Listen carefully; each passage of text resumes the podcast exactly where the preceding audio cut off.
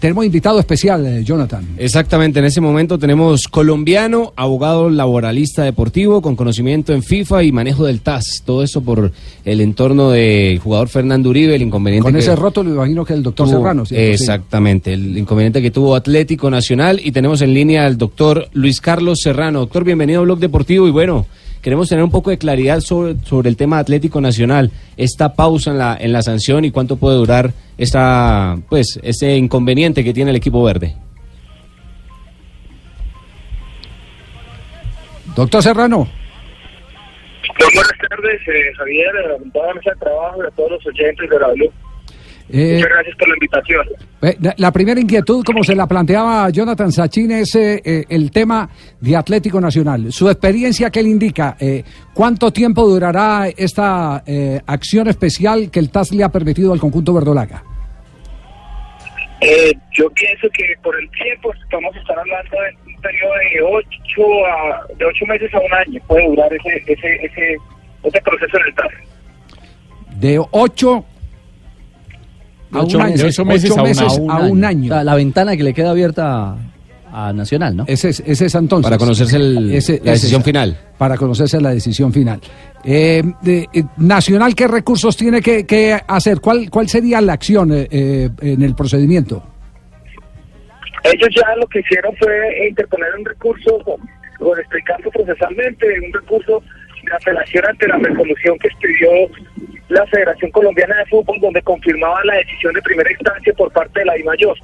Esta decisión era donde sancionaban y le otorgaban el derecho a Portugal de que los derechos económicos habían los había perdido Portugal supuestamente por una negligencia presentada por Atlético Nacional. En resumidas cuentas, eso eh, ese proceso, eh, por esos hechos, mm, sanciona a Nacional con la, multa que todos conocemos eh, de 5 millones de dólares. Sí, y, de aquí en adelante, ¿qué? ¿Tiene que montar un, eh, panel de abogados? Eh, ¿Tiene que mantener visitas permanentes a las audiencias del TAS? ¿Cómo se maneja esto de aquí en adelante? Sí, hasta, eh, hasta el entendido, pues Nacional ya interpuso recursos, le, le otorgaron la, el a la medida cautelar, que era la de escribir jugadores. Ahora están, hasta donde tengo entendido, eh, escogiendo los árbitros que van a dirimir el conflicto en última instancia donde va a quedar en firme el fallo de la, resolución de, la resolución de la Federación Colombiana o en su defecto donde la va a tumbar en su totalidad. Ah, entonces eh, al TAN no le queda una alternativa distinta y no a esa, o, es blanco o es negro. Correcto, sí, sí señor. Este... La situación de Fernando Javier, como representante también del jugador que soy, sí me gustaría aclarar que, que eh, los derechos económicos que habían en, en que tenía Nacional compartidos con Cotuluá era en vigencia de un contrato.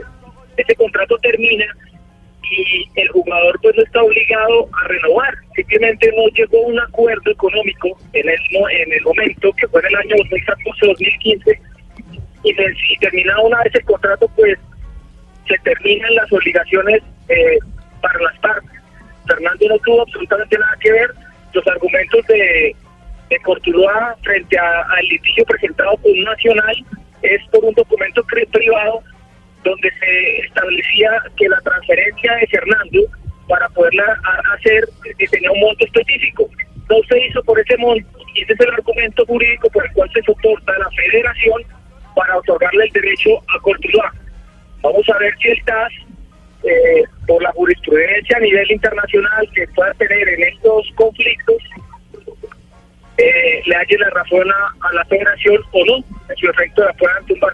Ya, eh, usted es el representante del jugador, tenemos entendido que al jugador lo han machacado bastante, ¿no? Machacado me refiero a que a que lo han venido presionando eh, con amenazas y demás, ¿no?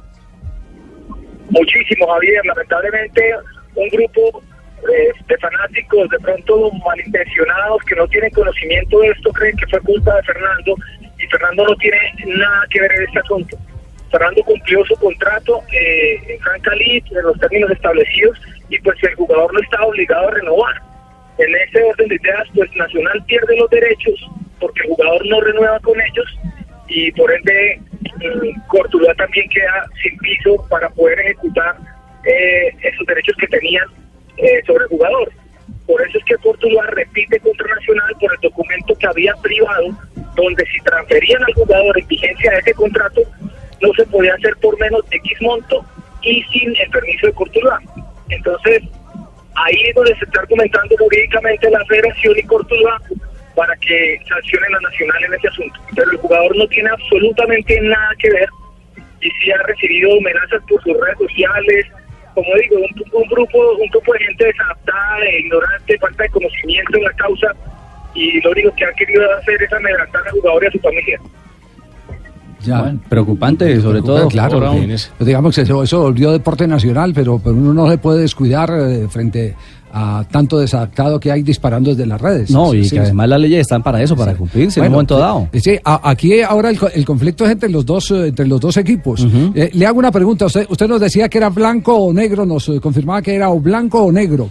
Me, me, refiero a que si de pronto el TAS no tiene la oportunidad de decir, venga, esto se puede conciliar y páguele dos millones a Cortuluá o dos millones y medio, ¿se llega a, a, ese, a ese punto en medio del litigio o no?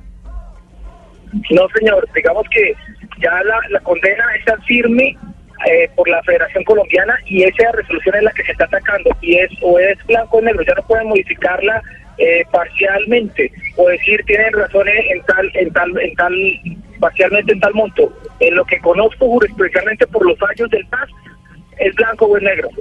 Blanco o negro. Muy bien, doctor Serrano, eh, una pregunta, ¿usted está enterado de algo del tema de Albornoz, el jugador eh, eh, que reclama Deportes Tolima con contrato vigente, no? No, me han llamado a consultarme, por él me llamó, no sé si era el representante del jugador, pero lo que tengo conocimiento es que él tenía un contrato a tres años porque la legislación colombiana permite eh, el contrato término fijo máximo a tres años, pero en FIFA se, FIFA, pues, si llegan a un acuerdo y pueden firmarlo en posterior o en el mismo tiempo, después, creo, para lo poco que conozco el caso, para mí, el Tolima tiene la razón. Y si van a un litigio, va a ganar Tolima. Bueno. Simplemente es un acuerdo mismo. Bueno, eh, pero pero eh, le, voy a, le, voy a, colocar otro ejemplo. Mejor dicho, no lo voy a dejar ir porque porque me parece que hay, que eh, aprovechar este... hay, que aprovechar este tema. Yo voy a contar lo último que ha pasado con el caso de Albornoz. El jugador está entrenando con Independiente Medellín. Sí. Se ha colocado una tutela, una tutela contra la DIMAYOR. Esa tutela lo que está reclamando es el que se entreguen los contratos originales las pesquisas que han hecho los abogados de Albornoz han encontrado con que la última página del contrato original se cambió. y tienen, el contrato. y tienen y tienen el eh, em, cómo comprobarlo según ellos. Le pidieron a la superintendencia de sociedades que reclamen los contratos y ya la superintendencia parece que pidió los contratos a la división mayor del fútbol eh, colombiano para que hagan la revisión correspondiente. El tema eh, está pasando es el que el jugador siente que su contrato fue alterado, esa es la teoría, sus abogados piensan lo mismo y los documentos que han logrado llegar, dicen ellos, dicen ellos, van en esa dirección. En ese caso, ¿cambiaría totalmente la teoría que usted tiene, doctor Serrano, o no?